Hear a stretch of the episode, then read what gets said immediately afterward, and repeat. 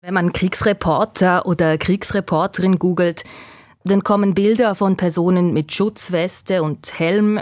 Sie stehen vor zerstörten Häusern, ausgebrannten Autos oder Panzern. Manchmal ist Rauch im Hintergrund zu sehen. Sie tragen Kameras, halten Mikrofone und sind dort, wo gerade Geschichte geschrieben wird. Das ist so das Bild, das man von außen hat von Kriegsreporterinnen und Kriegsreportern. Heute habt ihr die Gelegenheit, mal hinter die Kulissen zu schauen. Und zwar mit David Nauer, der für SRF gerade in der Ukraine ist. Er blickt mit uns zurück und spricht über seine ersten, wie er sagt, naiven Erfahrungen als Kriegsjournalist.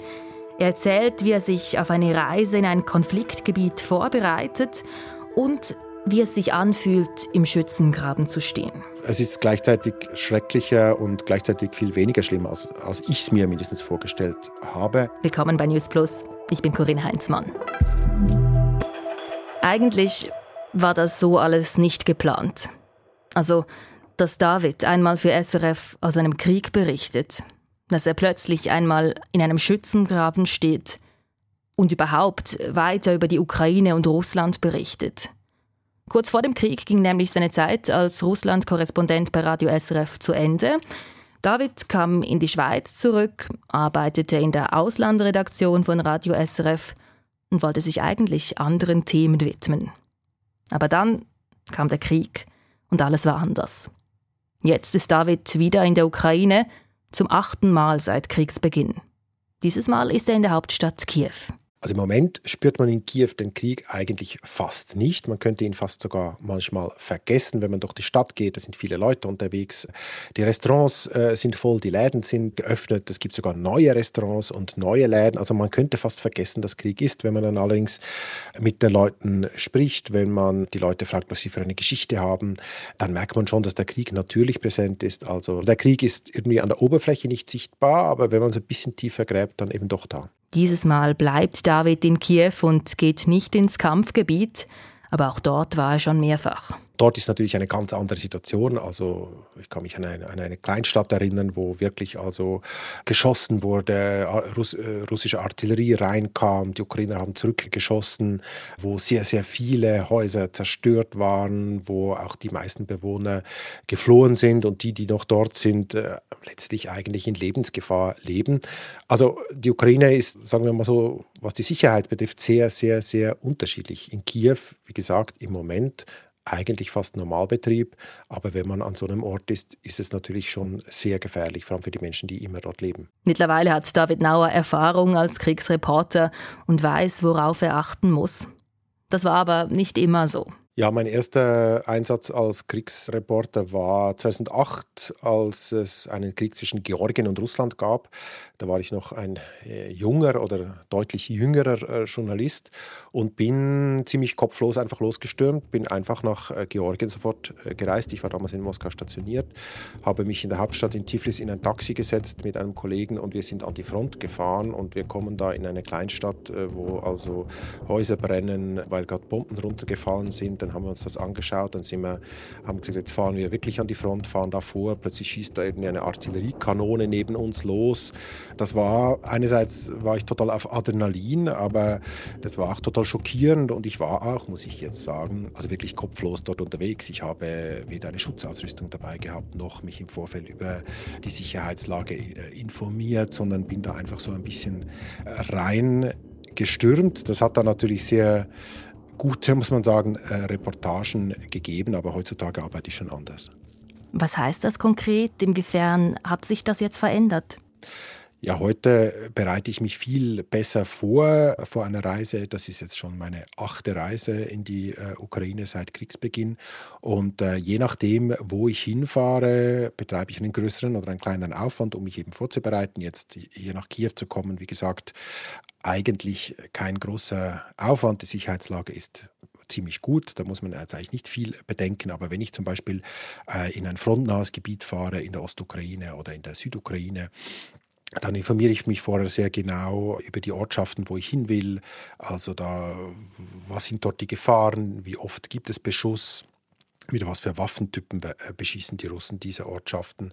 Wie kann man sich schützen? Gibt es dort Hotels zum Beispiel? Gibt es überhaupt eine Möglichkeit zu übernachten? Wenn ja, wo? Welche Hotels sind in der Tendenz äh, zum Beispiel sicherer? Oder? Also es ist dann oft, muss man schauen, dass das Hotel nicht gleich neben einer Kaserne liegt oder dass es eben vielleicht nicht im Stadtzentrum ist, sondern irgendwo so ein bisschen versteckt in einem Wohnviertel. Auch nicht gut in meiner Erfahrung sind äh, Hotels, wo immer viele ausländische Journalisten oder viele viele auch äh, zum Beispiel ukrainische Freiwillige sind, also so bekannte Hotels, die sind eher ein Ziel als eher so kleine Herbergen. Also da gibt es ganz viele solche Überlegungen, die ich anstelle und äh, das ist auch nicht so, dass ich mich dann einfach da zu Hause vorbereite und dann losfahre, sondern das ist natürlich ein permanenter Prozess. Also auch wenn man dort ist, dann spricht man mit äh, den Einheimischen, mit Soldaten, man versucht permanent, also man denkt permanent äh, an die eigene Sicherheit, hat natürlich auch eine Schutzausrüstung dabei. Also ich gehe da sehr viel ähm, organisierter und letztlich auch vorsichtiger vor. Beim ersten Mal, als Krieg war in Georgien, da reiste er einfach mit einem Taxi an die Front. Heute bereitet sich David sorgfältig auf seine Reisen in die Ukraine vor, besonders wenn es ins Kampfgebiet geht. Und wenn er dann dort angekommen ist, mal eingecheckt hat in dieses hoffentlich sichere Hotel, das er zuvor ausgesucht hat, dann geht die eigentliche Arbeit los berichten über den Krieg. Auch da unterstützt ihn dann seine Stringerin, also die ukrainische Journalistin, mit der David zusammenarbeitet. Aber was macht man als Journalist oder Journalistin an einem typischen Tag im Krieg? Ja, es gibt wie zwei unterschiedliche Typen von äh, Tagen oder von wie man arbeitet. Das eine ist, man arbeitet quasi selbstständig. Das heißt, man ist zum Beispiel in einer Stadt, die jetzt nicht so nahe an der Front ist, dass sie militärisch gesperrt ist. Da kann man sich dann äh, frei bewegen. Man macht halt dann Interviews ab. Man spricht Leute auf der Straße an, wenn es welche hat. Man äh, redet äh, mit den Leuten, versucht einen Eindruck von der Situation äh, zu bekommen. Das ist quasi so ein bisschen eine sagen, normale journalistische Arbeit, eben einfach unter Kriegs Bedingungen. Das heißt, man muss immer auch die Sicherheit mit bedenken. Wenn es irgendwo äh, knallt, muss man natürlich schauen, wo hat es geknallt, warum hat es geknallt. Und dann gibt es da noch eine zweite Art der Kriegsberichterstattung. Wenn Medienschaffende zusammen mit einer Truppe oder einer Armee mitgehen und sie zum Beispiel dann an die Front begleiten. Da gibt es ein englisches Wort dafür. Embedded Journalism heißt das, also übersetzt eingebetteter Journalismus. Es ist so, dass in der Ukraine halt die frontnahen Gebiete, also äh, respektive effektiv an der Frontgebiete oft nicht zugänglich sind, einfach für Journalisten. Da muss man mit einer Presseoffizierin oder einem Presseoffizier der ukrainischen Armee dann sich bewegen. Und das hat den Vorteil, dass die einem natürlich an Orte bringen, an die man sonst nicht kommt, zum Beispiel militärische Stellungen oder eben in, in, in Gebiete, die so nah an der Front sind, dass sie eigentlich gesperrt sind. Die bringen einen dahin. Aber es hat natürlich auch den Nachteil, dass die dann immer so ein bisschen dabei sind und einem auch das zeigen, was sie einem gerne zeigen möchten. Zu diesem Aspekt, dass Sie vielleicht zeigen, was Sie zeigen möchten, da komme ich noch drauf. Zuerst zur Front. Du warst ja auch schon an der Front. Wie ist das so? Als Laie hat man ja da Vorstellungen. Wie war das für dich? Ist das so, wie man sich vorstellt? Es ist gleichzeitig schrecklicher und gleichzeitig äh, viel weniger schlimm, als, als ich es mir mindestens vorgestellt habe. Was für die Front in diesem Krieg sehr charakteristisch ist, ist, dass man sozusagen auf diese Frontlinie zufährt und eigentlich unter Umständen relativ lange nicht viel merkt vom Krieg, außer dass es vielleicht viele Soldaten hat auf den Straßen, viele Militärfahrzeuge.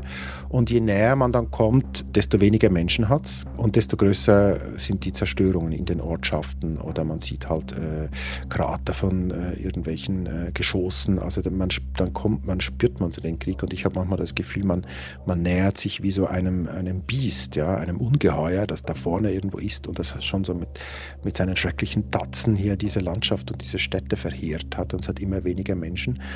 Und das ist schon sehr furchtbar. Also ich war schon in vielen Ortschaften, also in mehreren, die einfach so Geisterstädte sind oder Geisterdörfer, wo einfach zerstört ist, eine Hausfront ist weg, man sieht äh, noch ins Wohnzimmer, wo früher eine Familie gewohnt hat, jetzt ist da niemand mehr, man sieht aber vielleicht noch irgendwie die Tapete und den Stubentisch. Das sind schon erschütternde Bilder, sind so wie so eine tote Zonen eigentlich. Und dann ganz an der Front, an der vordersten Linie der ukrainischen Armee war ich nur Einmal, äh, wo man dann den letzten Kilometer zu dem Schützengraben sogar zu Fuß gehen muss oder fast rennen muss zum Teil, weil äh, die Russen natürlich immer Drohnen in der Luft haben und auf alles schießen, was sich bewegt. Aber der Presseoffizier hat dann gesagt, ja, also wenn wir nur zu zweit gehen, dann dann sparen sie sich die Granate, hahaha. Äh, zu viert, aber zu viert dürfen wir nicht gehen aufs Mal, weil für vier lohnt sich eine Granate schon. Also es gibt auch so einen seltsamen Humor. Und dann ist man in diesem Schützengraben und das ist natürlich ein extrem eindrückliches Erlebnis, weil man sich wie denkt, das ist eigentlich etwas, was man aus den Geschichtsbüchern kennt. Und das darf doch nicht wahr sein, dass das mitten im, also im, in, in, unserer Zeit, ja, mitten in Europa, äh, solche Schützengräben gibt, wo Männer sitzen, die auf die, diejenigen schießen müssen, die im anderen Schützengraben sind. Wenn man den Kopf raussteckt, sieht man die Baumreihe, wo die Russen drin sitzen im Schützengraben.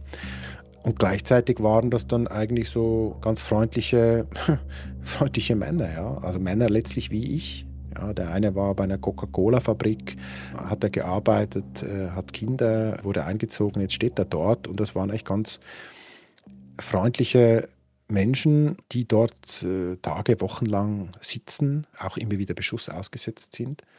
Und irgendwie, ich will jetzt nicht sagen, ich habe mich dort sicher gefühlt, aber irgendwie so, wenn man um die dann rum ist und man sieht so, die sind eigentlich ganz entspannt, dann wird es wie so normal.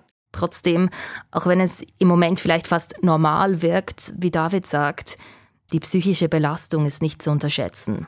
Deswegen überlege er sich auch genau, in welche Situationen er sich begebe und in welche nicht, auch um psychisch gesund zu bleiben. Bisher habe er das geschafft, sagt David. Und neben der Psyche, da gibt es natürlich auch noch die körperliche Gefahr, der man als Kriegsreporterin oder Kriegsreporter ausgesetzt ist, je nachdem, wirklich auch die Gefahr, sein Leben zu verlieren. Seit dem Angriff von Russland auf die Ukraine im Februar 2022 sind zehn Medienschaffende im Kreuzfeuer getötet worden. Das zeigen Daten der Organisation Committee to Protect Journalists. Hinter der Nichtregierungsorganisation stehen Journalistinnen und Journalisten namhafter Medien in den USA. Aber eben nicht nur in der Ukraine, auch in anderen Ländern verlieren jedes Jahr Medienschaffende ihr Leben zum Beispiel auch im aktuellen Gaza-Krieg. Seit dem 7. Oktober zählt die Organisation 40 tote Medienschaffende. Als Kriegsreporterin oder Kriegsreporter gibt es neben der eigenen Sicherheit auch noch weitere Herausforderungen. Kriegspropaganda zum Beispiel. Gerade im Krieg versuchen sich alle Seiten so gut darzustellen wie möglich. Und das kennt auch David Nauer. Natürlich gibt es Versuche, die ukrainische Sache im besten Licht darzustellen. Und was man auch immer im Kopf haben muss, ist, nur weil die Ukrainer in diesem Krieg Opfer sind der, der russischen Aggression, heißt es noch nicht, dass die immer alles stimmt, was die Ukrainer sagen.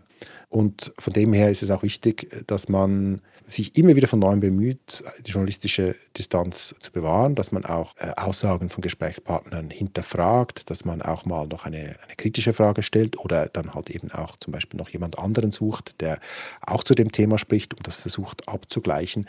Also diese journalistische Distanz zu behalten, ist sehr wichtig und ist sicher auch nicht ganz einfach, weil man ja äh, gerade in Frontnähe immer mit Ukrainern unterwegs ist, auf die Ukraine auch angewiesen ist, mit den Ukrainern gemeinsam letztlich unter russischen Beschuss geraten kann. Und da muss man sich dann halt bei aller Sympathie doch um journalistische Distanz bemühen. David Nauer reist nun seit mehreren Jahren in Kriegsgebiete. Aktuell ist er gerade in der Ukraine unterwegs für Radio SRF. Wenn er jetzt aber zurückblickt zu seinen Anfängen als Kriegsreporter, vor seinem ersten Einsatz in Georgien vor 15 Jahren, was hätte er dem jungen Journalisten David damals geraten? Wichtig ist wirklich, dass man nicht kopflos in ein solches Gebiet geht. Ich habe auch schon mit Kolleginnen und Kollegen gesprochen, die äh, gesagt haben, wir wollen in die Ukraine, äh, was, was sollen wir machen, was müssen wir beachten. Und dann habe ich einfach eben gesagt, also informiert euch genau, ihr müsst euch auch bewusst sein, wie viel Risiko ist für euch okay.